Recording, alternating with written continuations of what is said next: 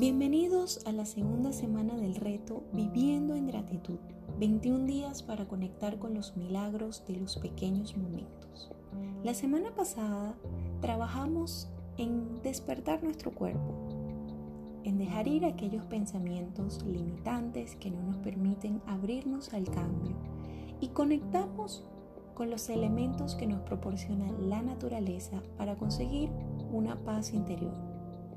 Esta semana vamos a trabajar en conectar más con la voz de nuestro cuerpo, con nuestro inner self.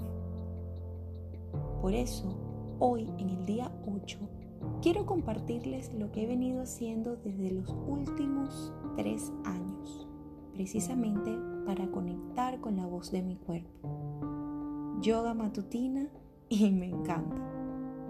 En esta clase nos pasearemos por un flow de yoga adecuado para principiantes, que pueden hacer desde la tranquilidad de su casa.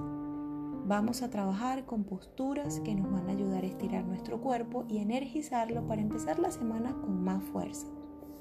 Una vez que la rutina de yoga está hecha, te sentirás feliz de lo que hiciste. Hiciste algo realmente bueno para tu cuerpo y tu mente. Y son solo las 6 y 30 de la mañana. ¡Uh